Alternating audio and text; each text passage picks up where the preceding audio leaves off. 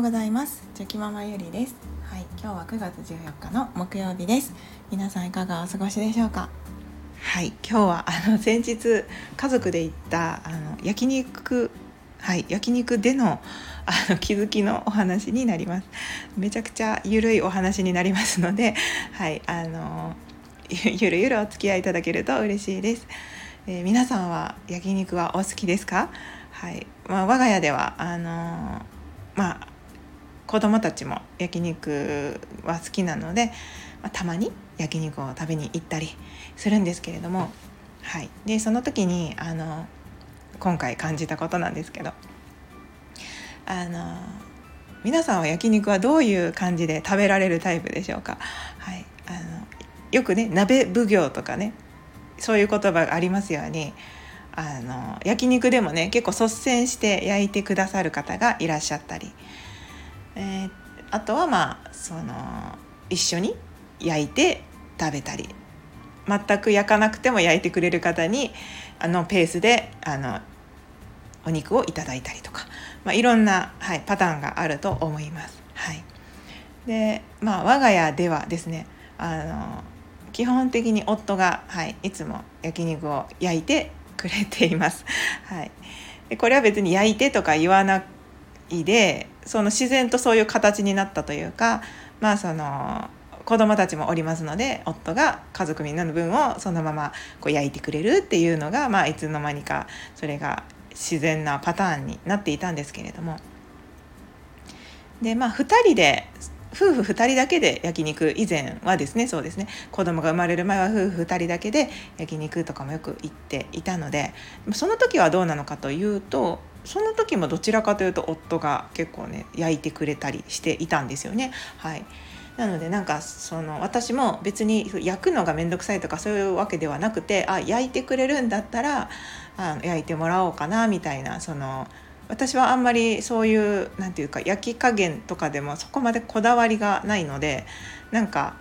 食べれたら何でも美味しいっていう感じでいただけますので、まあ、それだったらそのこだわりその焼き加減とかでは自分の一番好きなタイミングでこう食べれる方がいいと思っておられる方が焼いた方がいいのかなと思ってなんかそんな感じで、はい、ずっと来てるんですけど。でその以前確かラジオでキングコングのあの西野さんが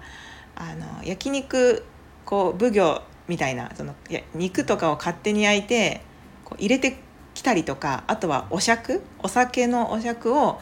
するのとか本当にやめてほしいみたいなことを ラジオで言っておられてでその自分は自分で食べたいペース飲みたいペースがあるからもうなんかそういう人の気持ちも考えないでその良かれと思って勝手にやってくる人本当にやめてくださいみたいなことをまあ面白く面白くなのか分かんないですけど面白おかしく言っておられたんですよね。でまあ私はそのラジオを聞いた時にああなるほどなそういう人の意見もあるかと思って、まあ、それはそれでうんそうだなって思ってたんですけど、うん、どうですかね？皆さんはどどんなタイプですか？でも私はその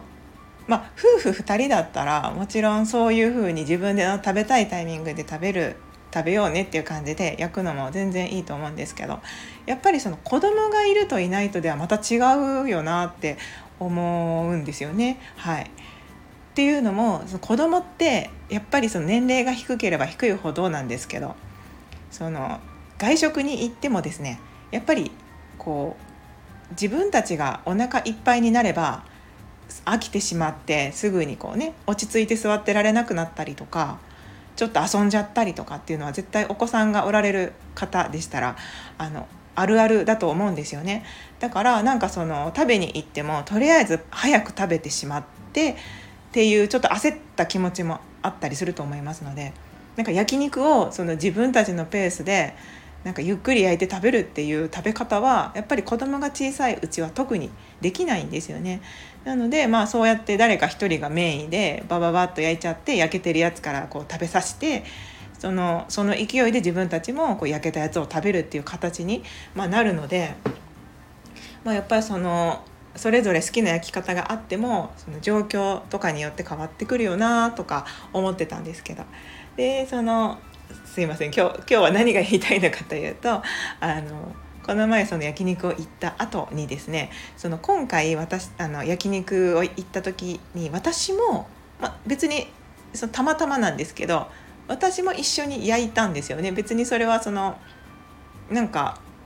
そのやろうと思って焼いたっていうよりはなんか自然な流れでこう自分のところにもお肉をこうお皿がねどんどんどんどん来て夫がちょうどなんかメニューをまだ見てたりとかしてたのでなんか私はそう思ったらこう今を焼き手に回ろうと思って自然にこうや焼き手に回って焼いてたんですよね。でそのしばらくして夫も一緒になって焼くっていう感じで今回はその2人で一緒に、はい、焼く形になりました。